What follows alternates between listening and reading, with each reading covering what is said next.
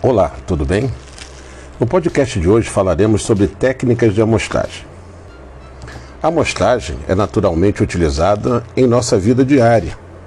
Por exemplo, para verificar o tempero de um alimento em preparação, podemos provar, observar uma pequena porção desse alimento. Dessa forma, estamos fazendo uma amostragem, ou seja, extraindo do todo da nossa população uma parte, corresponde a uma amostra, com o propósito de avaliarmos, inferirmos a qualidade de tempero de todo o alimento.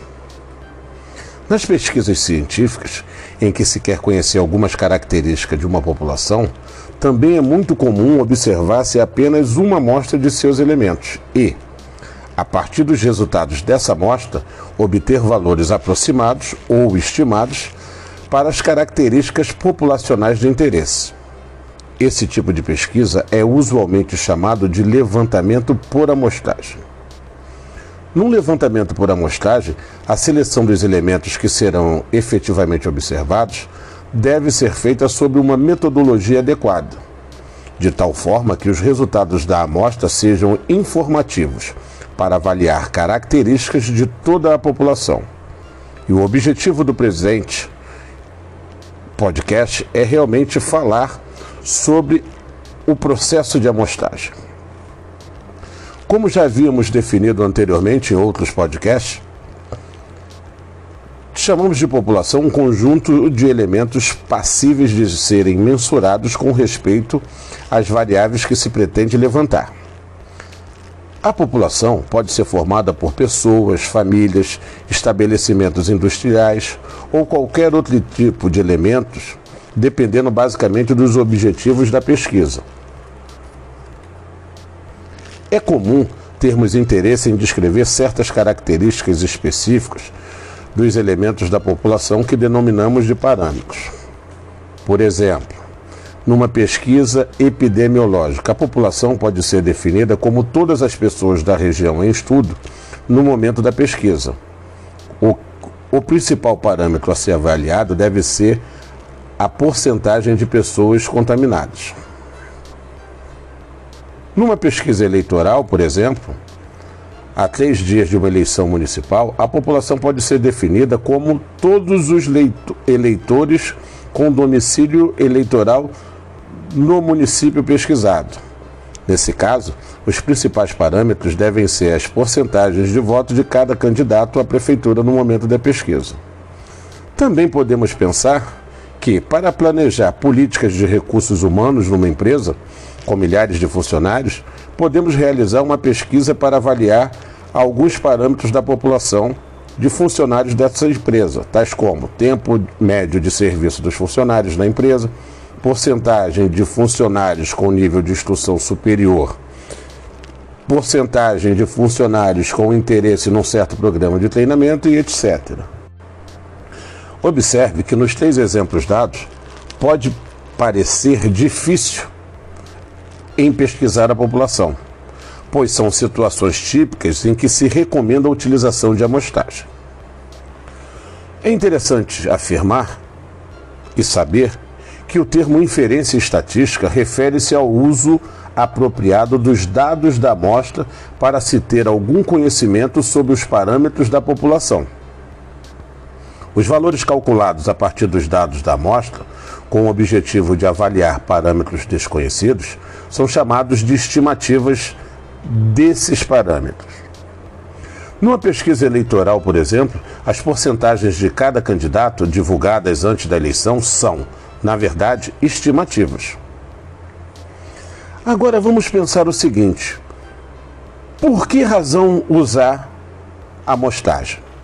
Bem, posso citar quatro razões para o uso de amostragem em levantamento de grandes populações.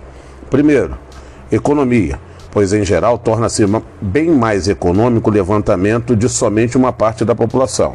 Segundo, o tempo. Numa pesquisa eleitoral, há três dias de uma eleição presidenciável, não haveria tempo suficiente para pesquisar toda a população de eleitores de um país, por exemplo, mesmo que houvesse recursos financeiros em abundância. Terceiro, confiabilidade dos dados. Quando se pesquisa um número reduzido de elementos, pode-se dar mais atenção aos casos individuais, evitando erros nas respostas. E quarto, operacionalidade, pois é mais fácil realizar operações em pequena escala. Pois um dos problemas típicos nos grandes censos é o controle dos entrevistadores. Agora, quando que o uso de amostragem não é interessante? Bem, posso citar aqui três situações em que pode não valer a pena ou ser interessante a realização de uma amostragem. Primeiro, quando se tem uma população pequena, pois, sob o enfoque de amostragens aleatórias que, que estamos vendo, se a população for pequena, digamos, com até 50 elementos, para cada termos uma amostra capaz de gerar resultados é, precisos, para os parâmetros da, da população, será necessário uma amostra relativamente grande, em torno de 80% da população. Geralmente, é mais relevante o tamanho absoluto da amostra do que a porcentagem que ela representa na população.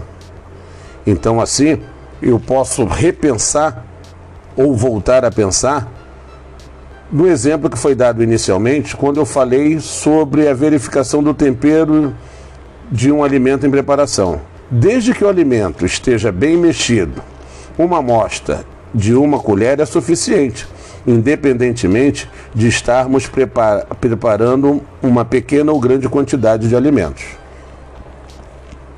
Segundo, característica de fácil mensuração.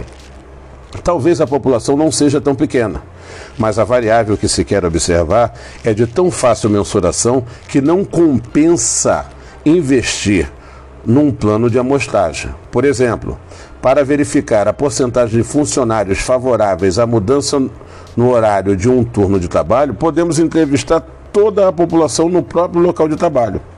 E esta atitude pode também ser politicamente mais recomendável.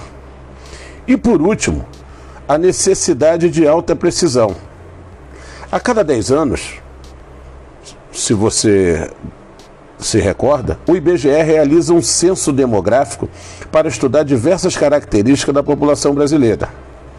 Dentre essas características, tem-se o parâmetro número de habitantes residentes no país, que é fundamental para o planejamento do país. Desta forma, o parâmetro número de habitantes precisa ser avaliado com grande precisão e, por isso, se pesquisa toda a população. Bem, assim então, nós finalizamos a primeira parte deste podcast que fala sobre técnicas de amostragem. Espero que vocês tenham gostado e acompanhem o nosso canal Estatística com H e ouçam nossos podcasts lá no Spotify. Um grande abraço.